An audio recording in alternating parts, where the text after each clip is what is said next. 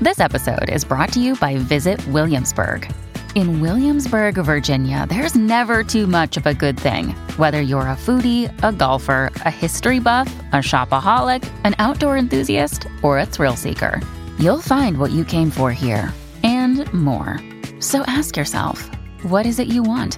Discover Williamsburg and plan your trip at visitwilliamsburg.com. Terrible, terrible, terrible, terrible, terrible, terrible, terrible, terrible, terrible, tal, mi Terry? Jennifiera, saludos a todos los amigos que escuchan tu, tu, programa y mi segmento. Bien, mire, Gerardo nos mandó un mensaje a nuestras redes sociales, arroba el terrible radio, lo siguiente, Terry, yo los estoy siguiendo y sé que tienen un doctor ahí para educar a nuestros hijos. Yo tengo este problema, mi hijo me está faltando el respeto, aquí le damos un buen ejemplo y una buena educación, su mamá y yo, pero últimamente me falta el respeto y no lo puedo corregir porque ya sabes, si aquí le, si le doy unas nalgadas, me lo pueden quitar si lo reportan en la escuela o lo reporta él en la escuela. Ya no sé qué hacer porque se está volviendo muy rebelde. Él tiene solamente siete años. Mira, Terry y todos los que me escuchan y esta persona que escribió, tenemos que subir un poquito el nivel de pensamiento. El objetivo no es castigar. O sea, no se trata de castigar a los muchachos, se trata de corregirlos.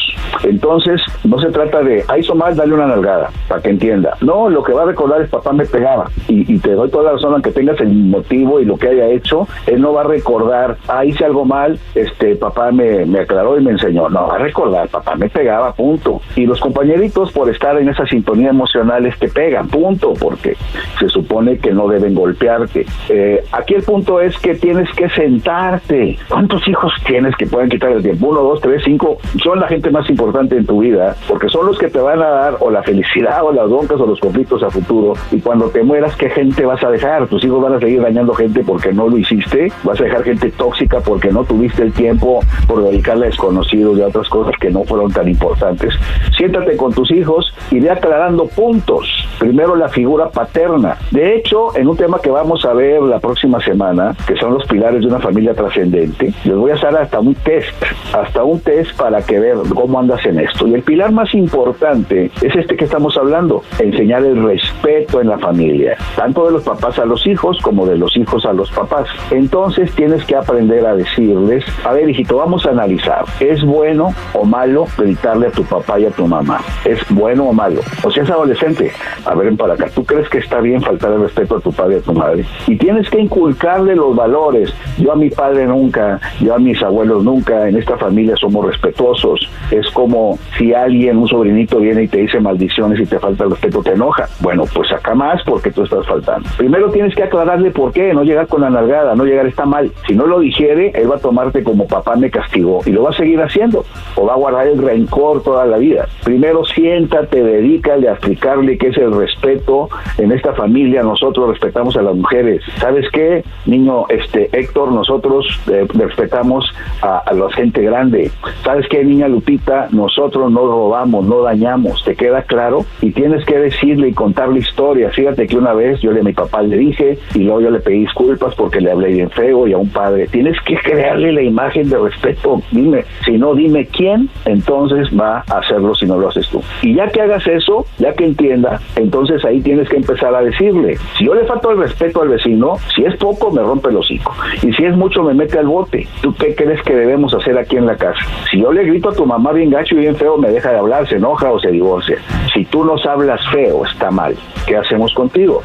Te castigo con esto, te quito, no vamos a cenar, no te llevo donde vamos, te no te dejo ver televisión, pero tienes que aprender que cuando uno se equivoca, uno tiene una compensación para pagar el error y que no se olvide. Si no los haces digerir eso, Terry, todos, vas a tener hijos llenos de resentimiento que le van a pegar a sus hijos. ¿Tú crees que los papás que pegan de más, porque una buena nalgada, en su justo momento yo le he recomendado, y explicar, no me gusta hacer eso, pero si te descontrolas, no hay, tengo que hacerlo por tu bien, porque no entiendes, Exacto. a veces es necesario. Exacto.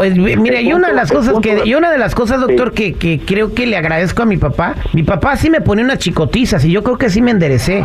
O, o sea, mi Más bien papá fue- estás todo chueco. Eh, bueno, a mi hijo no le pego, eh, no le no no le pego, le he dado unas nalgadas, pero él sabe porque ya se salió de control. pero no no soy un no soy no no no le no le no le pego a él, pero siento de que no no hallo cómo corregirlo y tengo terror y pánico de que cuando quiera corregirlo más ya no voy a poder. Tienes que pescarlo en sus momentos. Escucha esto, es que ya te he dicho, Terry y Jennifer tienen que ir a mis cursos para aprender cosas como cada hora y media en el día. La gente entra en media hora de stand-by el cerebro que se llama PRU, donde la gente se le abre el inconsciente y es cuando estás platicando con alguien y se distraen y como que bostezan y como que no te pelan, el cerebro entra en ese PRU y es un estado hipnótico y uno lo ve en los hijos, eso es lo que enseñan los cursos y ahí te sientas a un ladito y le dices discúlpame por la nalgada y por el grito y tal y tal, aunque hayas tenido razón, pero te quiero tanto que no quiero que tengas mis errores porque esto y lo otro. Y esos en ese estado están en estado hipnótico. Cuando los niños están así como que distraídos, se despegan los cachetes viendo la tele, están en esa etapa que se llama PRU, donde tú le hablas quedito, tranquilito y le dices, pero estoy seguro que vas a entenderlo, que vas a buscar formas de conseguir lo que quieres, que no sea gritando yo también.